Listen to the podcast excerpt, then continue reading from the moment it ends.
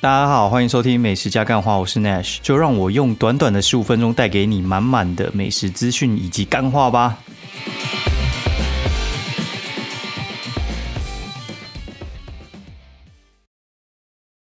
好，大家好，欢迎收听美食加干话第三季的第四十二集，然后我是 Nash，废话，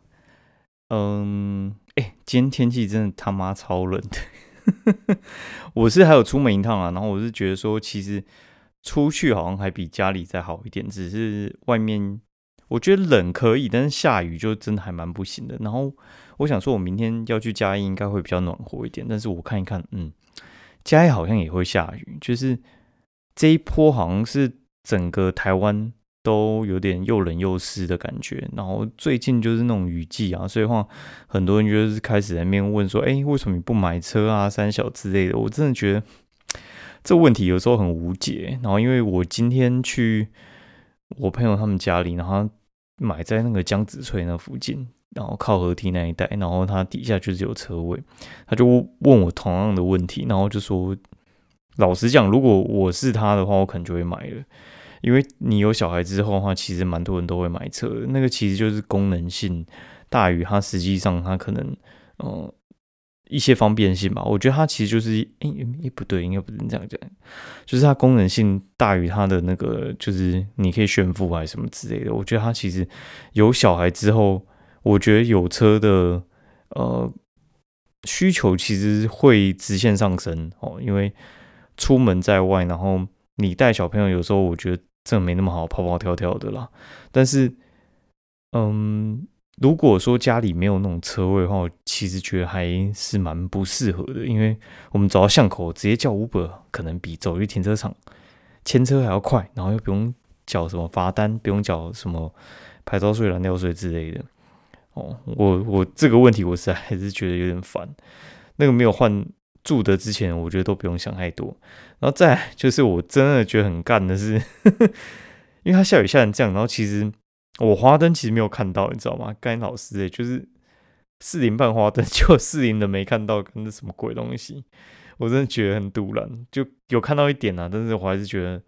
没有看到最精华那一句，我还是觉得有点不爽。尤其是我那个上下接小朋友上下学那个路线，时常会经过，所以话没有看到最深入那种美伦公园里面的那一排，我真的觉得蛮干的。对，因为。我该怎么说？就是，嗯，当我有意识到说，哎，好像后面都在下雨的时候，就已经整个没空了。然后六日更是下到一个不行，所以话就整个就没看。我觉得六日其实基本上，我觉得私营夜市这边就是灭了。对，因为现在就是又冷又湿，根本就没人要出来。冷可能还好，湿就真的不行。就下雨，你是要怎么看花灯？对，所以我觉得，嗯，老实讲有点可惜啊。但是。花灯年年有，只是不一定办在四零而已。我希望明年还是办在四零，因为觉得四零，嗯，我这样子稍我有逛了一半了，我觉得四零其实科教馆跟合体那一段应该还算是蛮适合摆花灯，再怎样都是比原生还要开阔了。然后比较比较尴尬的是，就是它不是有一个飞碟主灯吗？它是在一个很奇怪的位置，应该是四零子夜的那个。凹进去的废墟，然后把它清理一下，然后变成它主灯。所以的话，它其实是比较破碎一点，但是我觉得整个带动商圈的繁荣性，我觉得应该还是远远比就你搬在圆山或中正纪念堂好一些。对，大概是这样子。好，然后我觉得还蛮干的。对，然后在第三件比较干的事情是我我昨天去吃那个兄弟饮茶。其实我大概。最最少最少半年一定会吃一次兄弟饮茶，因为我其实还蛮喜欢吃港式饮茶的。兄弟饮茶应该还是我心目中应该稳定的前三名吧。它真的很难出什么太大的 trouble，就是它会有一点小包，然后价钱也是在涨，但是它真的就是很难出什么太大的差错了。那它太大差错的话，我我说的是就是它可能就是什么广炒面啊，或者什么咸鸡炒饭啊，整个炒到爆掉，然后什么干炒牛炒到坏掉之类的。然后它其他的各式各样的料理，我除了觉得它有提供用真的腐皮鲜虾卷，这个有点诡异之外，其他我觉得它平均表现至少都是八十分以上吧。然后他最加分的应该是他的服务态度。那他服务态度的话，是因为他们有一些很资深的员工，就是银发族的员工。然后之前有一个就是阿妈，哦，干真的服务态度超好，然后又很亲切之类的。哎，就我去了两三次，我都没看到他。那这次我就问，因为你总是认识其他比较资深的嘛，然后我就问说，哎，他他他人呢？然后他们就说他退休了。我说，哎，就是有时候就是人生就是这样。来不及说个再见就不见，对，就是蛮尴尬的这样。然后呢，我就觉得说，这个这个有时候就是人生啊，所以就是大家活在当下，把所有事情做好。然后今天我觉得也是蛮有趣的。我昨天其实半夜睡不着觉，昨天四点多才睡到，今天八九点就起来。那为什么呢？其实我在想一件事哦，就是因为我现在。呃，算是做布洛格这一块做的还算是上手，然后基本上都会有一些基本上的收入这样子，然后我觉得这些收入算是已经很接近财富自由了的境界。然后我说财务自由，应该说是我至少可以呃决定我什么时候要休假，然后决定我什么时候我想要干嘛，或者是我可以有一些权利拒绝一些我不喜欢的案子。对，这应该算是我觉得算是。应该是不能说才会是比较自由一些，就是我可以呃比较任性的干我想干的事情。但是我后来又想，哎，不对，因为你的自由有时候是建立在就是你老婆她可能也得要自由的身上。呃，然后我就想了一个情境哦，就是小朋友大一点，他们可能可以生活自理，可能大概。呃，国小到国中之类的，然后他们就会开始有寒暑假，然后我们可能就想要出国玩。好，我今天钱够了，我今天钱我赚的 OK，那我们想要出去玩，然后就会遇到一个情况啊，就是，哎，我老婆他们她可能没有办法请假。就是我想到我以前在当上班族的时候，上班族会有一个情况啊，就是我我先不讲，就是那些公务人员啊，我就讲一些就是正常的上班族。你再怎么样，你年假可能就是好了，给你十几天好了。你十几天你要去个欧洲，其实是一个非常困难的事情，因为你离开好长一段时间的时候，你的业务其实是比较难交接，而且你做到可能三四十岁，你通常是比较位高权重一点，就是你的不可取代性其实会高一点。就你已经不是不在一天，然后同事可以全力帮你 cover 那种等级。就你如果放再长一点的假，就像我以前当比较资深的业务的时候，就客户是会直接打那种岳阳的 line 给你，就跟你确认事情。然后有些太重要的事，其实你也很难放手让你的同事去做，因为有有些客户就是真的特别重要，或有些事就是一搞砸是没有办法修修补的。对，那那些事情你很难就是委由你的同事处理。然后再加上欧洲日元日夜颠倒，所以话。你能交代的时间，有时候是你出去玩的时间，反正很尴尬。我有尝试过，但是我觉得那个真的很难。对，好，然后呢，这件这件事情，我会觉得说，好，那那今天怎么办？就是可能要把我老婆也拉进来一起一起做哦。然后，但是他拉进来一起做，我们是想说，可能是要铺三五年之后的事情，因为这件事情到。五年之后，如果说，哎，今天你公司可能到四十岁，那公司突然不要你，你会突然没办法找事情做，因为你事前完全没有准备。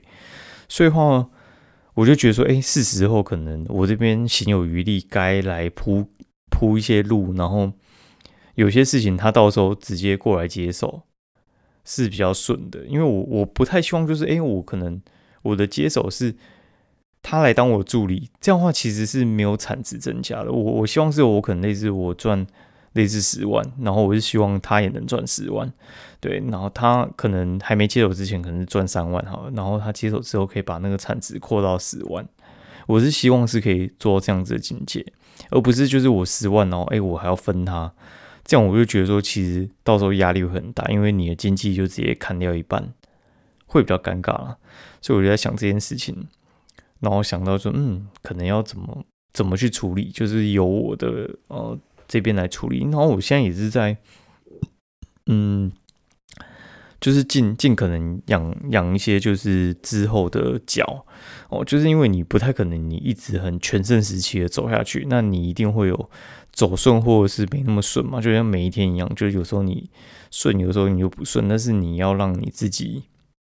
维持在一定，就是你不顺，你至少那个低标也是比人家高标还要高了，对，就是你不顺的极限可能还是过得还不，就是一般眼一般人的眼里还算不错的等级，我觉得就 OK 了，对吧？就是尽可能慢慢慢慢，就是把这些东西往上推到一个就是我觉得比较 OK 的平衡啊。好，然后来来讲一下吃的好了，然后哎，都干，明天要去嘉义，操！想要下雨要去嘉义，然后还好我朋友他要开车，不然的话真的是很 挫塞。那他是说想要去吃凉面啊，我是觉得随便，因为我我下去基本上我要吃的基本上都已经全部都吃完了。你说有什么特别要吃的呢？我觉得还好，现在比较有点像在巩固，就是呃之前有些我觉得做的还不错的流量，然后你一访、二访、三访，然后把那个实际更新起来之后呢，你的竞争力会变更强哦，大概是这样。然后呢，好，我讲一下这一周在干嘛哈，就是顺便介绍一些餐厅给大家吃。就是我星期一的时候，我去豪鼎哦，豪鼎是一家就是新店的婚宴会馆，然后它有两个婚宴会所，一个是在大平，另外一个是在新店家乐福。那新店家乐福那边的话，它其实哦跟新店人是比较强的连接啦，然后但是它有一个。港式饮茶它是开在就是大坪这边的位置，然后就大坪的出口走大概三分钟就走得到。他们做港式饮茶，那我觉得港式饮茶其实超强，它的品相其实是偏少，然后也是点的会上这样子。我觉得东西都还蛮不错的，然后基本上嗯没什么雷，然后整体的精致度我觉得都是很够，然后重点是它不用收茶资，这个我觉得蛮屌的。对，那。比较可惜的是，因为因为他们那种婚宴会馆嘛，然后有时候订桌其实不太一定哦，就是他们可能呃，就是有人如果有办婚宴比较多桌的话，他们那个隔间是会拆来拆去，然后我就说，哎，会不会我吃这一桌呢，就跟别别桌并？他们说不会，因为对他们来讲，喜宴的强项就是他们架桌很快，就是你今天里面十桌嘛。然后十个两人组帮你坐满，那你你第十一桌怎么办呢？他们就会有那种人员进来直接架那个桌子，这样子还蛮蛮猛的。然后星期二我就跟我朋友去吃圆心兰啊，就是上次去夜配，然后介绍一些朋友去夜配，然后再去吃一次。然后吃完之吃完之后，我就说，哎，有个大胆的想法，因为竹林鸡肉开了一家分店，开中和，那中和就是干那个地方。我真的觉得就是化外之地，哦，就是我朋友也跟我讲，那就是化外之地，多化外之地呢？我真的觉得那边鸟不生蛋，鸡不拉屎的。但是这样讲又有点怪，因为它有点像纯住宅区，它其实没有什么太呃大的商业性质，它也不太会有一些嗯像是捷运经过，所以我觉得那边非常非常难到。它还是会有一些很有名的店啊。像什么香蒸锅贴还是真香啊？香蒸锅应该香蒸锅贴吧。然后还有像是我看一下红记凉面，然后一清院哦，都在那个地方。然后我觉得那个地方它其实哦，对啊，香蒸锅贴它其实还不错啊。就是如果以吃的话，我觉得那那附近其实蛮多东西可以吃。然后有网友就跟我讲说，那个三零七会到，它其实那个位置啊，就是有点像是夹在南四角跟。呃，综合环球中间那一块，就是科技园区那那一带，我真的觉得那一带超难到。然后，而且我是连续两天都去那里，就是我前一天吃完好点之后，我们就大平的环中线就去综合 Costco，然后去完之后，然后隔天又经过那一带，我真的觉得那一带哈，其实真的是很难很难到了。对我觉得它香蒸锅贴的话，它其实。还蛮不错的，它那个锅贴应该算是我台北吃过算是最强的吧。因为我觉得阿财其实也脆啊，但是阿财真的太油。然后我觉得香蒸锅贴，它就是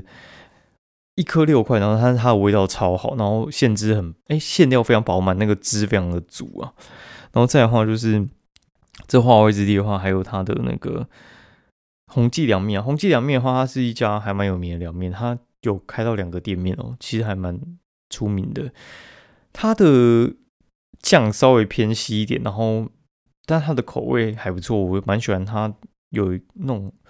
呃酸酸的感觉，然后也是有美奶滋，哎，不是不是美奶滋，有芥末可以加，我加了之后味道还蛮有蛮提味的。嗯，那附近还有一清苑啊，一清苑它其实就是花莲的一家。饮料的连锁店，它台北只开在戏子跟中和哦，干这两个地方真的我觉得都爆炸难到的。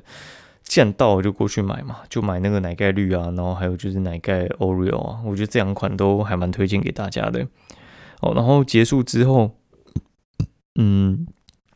我去了有一家叫做茶进茶哦，茶进茶这家店就是有点坑爹了。茶饮茶这家店呢，其实我最早。呃，最早喝的时候是他在东门的时候，我朋友他在附近工作，然后我请他吃饭，他请我喝饮料，然后他就选要请我喝茶进茶，然后点了一杯九十元的，应该是乌龙吧，然后那次喝完，我觉得哎还不错，然后这次又去嘛，那去了之后我就觉得说，嗯，茶进茶真的是。他的东西我我觉得真的是贵，然后但是他是他说他是台湾茶嘛，但台湾茶其实还蛮多家都是台湾茶的啦，像是冠业它就是台湾茶嘛，那台湾茶它其实有个特性就是整体的单价是会比较贵，但是整体单价比较贵不代表你会泡的比较好，因为我觉得其实泡茶它还是取决于你的。呃，泡茶技术，然后有些人的有些人泡茶技术就是很烂，然后就有些茶店的泡茶技术，我觉得就是不优。那你拿一些好的茶叶，我觉得你也泡不出来了。我觉得它就这个状况了。然后再的话，就它的它的那个哦，该怎么讲？它珍珠嘛超硬，我觉得它珍珠就是放太久舍不得丢啊，所以的话就是爆炸硬。然后去完之后，我晚上我又去林口的。呃，超夯的烧烧肉，它在林口西进广场的六楼。这家店呢，我觉得大概就是北部我目前觉得最强的之一啊，就是应该说第一或第二。我觉得肉翅方真的蛮厉害，但是肉翅方的话，我会觉得说它是特定几个，像是什么鸡软骨啊，然后或者是它什么牛舌啊之类的，我觉得那那几个超强。但是你也知道，你不可能一直都吃那一些嘛。那超夯的烧肉，因为我觉得他们就是。哦，它其实就是连锁店。他们连锁店的话，它是有一些火锅品牌啊，然后他们自己烧肉品牌也很多，所以的话其实还有一些什么泰式料理之类的。它这个东西的话，其实就是可以把连锁的东西丢来丢去，就有点像是婚宴会馆跟饭店的概念嘛。哦，就是你婚宴会馆，哎，就是饭店有婚宴会馆，它其实就是应该说有那个宴会厅了。他如果吃不完东西，或者是他被订桌，或者是那个订桌，或者是就是被退退桌，就多多桌子或多少桌子，他都可以从把费那边就是进货或是退，哦，就是不是说吃不完，应该说用不完的食材就可以往把费丢。哦，我觉得他们的状况其实也是有点类似，就是我觉得他们食材通用之后呢。你第一个，你成本溢降的你会变高，那再的话就是有些东西可以往下面丢。那我觉得他们烧肉应该是最上缘啊，就是应该是他们那边如果说用不完的，应该可以往下送哦。但我觉得这个是非常非常聪明的做法。我觉得集团做这件事情其实是蛮有趣的，对，大家可以注意一下。我觉得他们家的东西非常赞，就是像什么热眼牛排啊，然后什么，哎哎那个什么。板件嘛，然后还有一些，哎，牛小排之类，我觉得他们都是用最好的等级，我我觉得还蛮扯的，而且它其实没什么调味，我觉得就可以弄到还不错，我是觉得蛮佩服的啦。好，然后隔天的话就去那个基隆庙口，基隆庙口的话是带朋友去去夜配一家叫做赏意哦，赏意这家午餐料理的话，它其实。吃很久了啦，老实讲，就是我已经夜配到第三次，我已经大概都知道他能够做的极限了。我是觉得老板蛮厉害的，然后他食材用的也蛮好，只是会有一个状况哦，就是这一家他他店其实就是开在基隆，所以话基隆人其实去吃，我老实讲，我觉得比较困难一点，因为基隆人他们的消费力道绝对还是输给台北人。我有基隆朋友会去吃啊，但是，嗯，我该怎么说？就是台北人其实开车过去是还蛮近的，大概三十分钟就解决了哦。直接开车，呃，过去的话大概三十分钟就吃得到。我觉得比台北的午餐料理还要好一些。台北午餐料理可能三千就吃一些生鱼片而已，但他那边的话可以做一些花式的，像什么 A 五老饕牛啊这种东西，然后什么黑尾鱼啊这些东西，其实在台北午餐料理其实是非常非常难吃到的啦。所以我觉得很多人是愿意，嗯，开个半个小时的车，反应车四个人嘛过去吃，哎，随便一省就是三四千块的事情，而且整个环境也还不错。对，所以的话，我觉得呢，呃，可以推荐一下。我这次吃一千八，我觉得也也算是有物超所值的感觉啦。好，然后又去庙口那边吃什么卤排骨饭啊，然后炸天妇罗啊，然后吃吃一下数字酒的那个什么太烤三明治啊之类的，我觉得都还蛮推荐的。哦，然后后来有一天，应该是我去三重。哦，拉拉蛇就是跟我表姐过去吃，然后那天本来想吃很多，但是下大雨，后来就觉得算了。我吃了光心腿裤、跟金大卤肉饭，还有金大切仔面，然后我就觉得算了，我就去二店吃个三明治，就把那天行程结束掉。那我简单讲一下哈，金大卤肉饭，我觉得它退步退的蛮多的。以前我吃的时候，我就觉得还蛮强的，但是我后来这次吃的时候，我觉得整个就是只有退步可以形容而已。然后我弟他们是很讨厌吃啊，哦，然后我后来觉得说，哎，该不会是因为他们之前就吃到退步的金大卤肉饭，所以他们就觉得很讨厌。那我印象都还停留在他可能还，呃，没有退步的样子。然后我觉得其实他没退步的时候，真的还蛮厉害的，因为它是比较淡一点的卤肉饭，然后它甜甜，然后但是它那个那个油的香气非常香，就是那个胶质啊，那味道很赞。对，然后它这是。我觉得是没有胶质的味道，然后它的卤肉饭呢，就我觉得就差了一些。那它的胡椒粉我觉得也不对，我觉得它是给到胡椒盐。再的话就是它搭配的，哦，卤蛋、卤白菜还有卤豆腐，完全都没有卤到入味，很扯。然后对面是那个金大切仔面嘛，那一碗面都是二呃同一价二十五元哦。然后再的话就是它的呃卤味。基本上也是没什么入味，都是要靠蘸酱啊，就是两边几乎是同一个样。光心腿裤的话，这家店其实很多人是誉为就是三重最强的卤肉饭店或者是猪脚店之类的。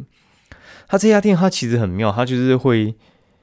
不管怎样都会排队，他不管怎样都会排队，然后就会有很多老人想要插你队，反正赶你去吃可能会一肚子火，如果你被一直插队的话。对，但是我觉得它味道还不错，然后它卤大肠特别推荐哦。好了，因为明天要去嘉义，那今天节目就先到这边喽，拜拜。然后祝大家就是有个好的周一，然 后，注意保暖，拜拜。